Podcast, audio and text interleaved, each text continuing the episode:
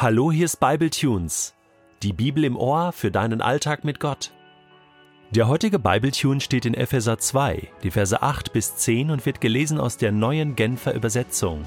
Noch einmal, durch Gottes Gnade seid ihr gerettet und zwar aufgrund des Glaubens. Ihr verdankt eure Rettung also nicht euch selbst, nein, sie ist Gottes Geschenk. Sie gründet sich nicht auf menschliche Leistung, sodass niemand vor Gott mit irgendetwas groß tun kann. Denn was wir sind, ist Gottes Werk. Er hat uns durch Jesus Christus dazu geschaffen, das zu tun, was gut und richtig ist. Gott hat alles, was wir tun sollen, vorbereitet. An uns ist es nun, das Vorbereitete auszuführen. Das ist doch wirklich erstaunlich, oder?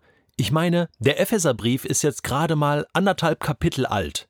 Und Paulus hat gefühlte zehnmal schon über die Gnade Gottes gesprochen, dass er alles für uns getan hat, dass wir aufgrund von Gnade gerettet sind. Warum ist ihm das so wichtig? Er schreibt hier und noch einmal. Durch Gottes Gnade seid ihr gerettet. Kapitel 2, Vers 8. Aufgrund des Glaubens. Ihr vertraut Gott, ihr verdankt eure Rettung nicht euch selbst. Sie ist Gottes Geschenk. Das ist so wichtig, dass wir diese Grundlage in unserem Leben haben, dass wir wissen, ich muss für Gott nichts tun.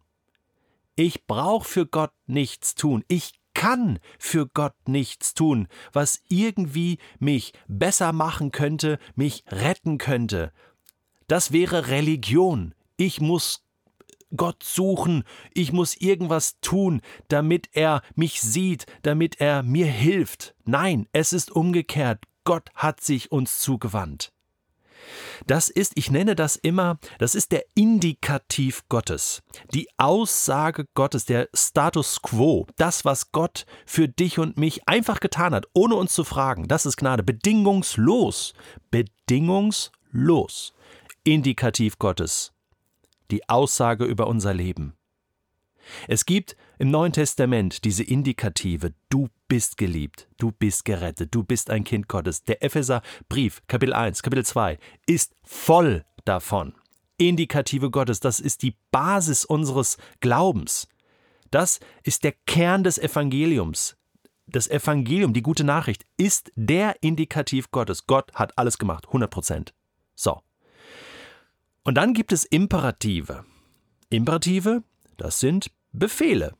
Äh, geh hin, jaget der Heiligung nach, lasst euch verändern, äh, tut etwas, ja, aber das kommt dann aus diesem Indikativ heraus. Das ist etwas, was, worum Gott uns quasi, nachdem er alles für uns getan hat, bittet, hey, du kannst mir irgendwie in deinem Glauben auch eine Antwort geben, du kannst äh, eine gute Tat tun. Das ist das, wovon Jakobus redet im Jakobusbrief. Den hatten wir ja auch schon bei Bible Tunes. Kannst du dir mal anhören. Kapitel 2 besonders, wo er darüber spricht, was sind diese Taten des Glaubens. Das ist jemand, der glaubt an Gott und der weiß, ich bin 100% gerettet. Gott hat alles gegeben und ich kann jetzt etwas zurückgeben.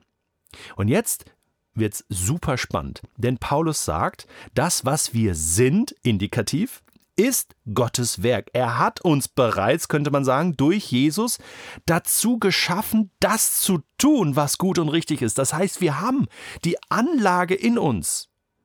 Auch das müssen wir uns nicht erarbeiten. Gott hat alles in uns hineingelegt. Und manchmal stehe ich mir da selbst im Weg und denke, ich muss doch was tun. Und wenn ich, gerade wenn ich versage, dann kommen diese Zweifel in mir hoch. Ja, ist das eigentlich alles so, wie das hier steht? Dabei ist doch diese Gnade und Vergebung auch für mein Versagen da. Das ist all inclusive. Gott hat mich so angenommen, wie ich bin. Und er verändert mich jetzt. Auch das ist sein Job. Und jetzt kommt's. Gott hat sogar das, was wir tun sollen, Imperativ, vorbereitet. Indikativ. Auch das ist schon da. Wir müssen nur noch das, was sozusagen vorbereitet ist, tun, ausführen. Im Rückblick werden wir immer sagen können, Mensch, das, was ich jetzt irgendwie getan habe für Gott, auch eine gute Tat, ist etwas, was Gott mir geschenkt hat. Und weißt du was? Das entspannt total. Ich stehe jetzt hier vor dem Mikrofon und sage, das, das ist Wahnsinn. Ich kann das gar nicht fassen, wie einfach, wie genial das ist, mit Gott zu leben, oder? Das muss man mal wirklich sagen. Danke, Paulus, für diesen Epheserbrief. Weißt du, ich möchte heute in den Tag gehen und nicht einfach beten, Gott, weißt du, ich habe dies und jenes geplant, bitte segne du mich. Das ist das eine Gebet. Ich bete das oft, aber ich glaube, jetzt aufgrund von dem, was Paulus hier sagt, bete ich anders.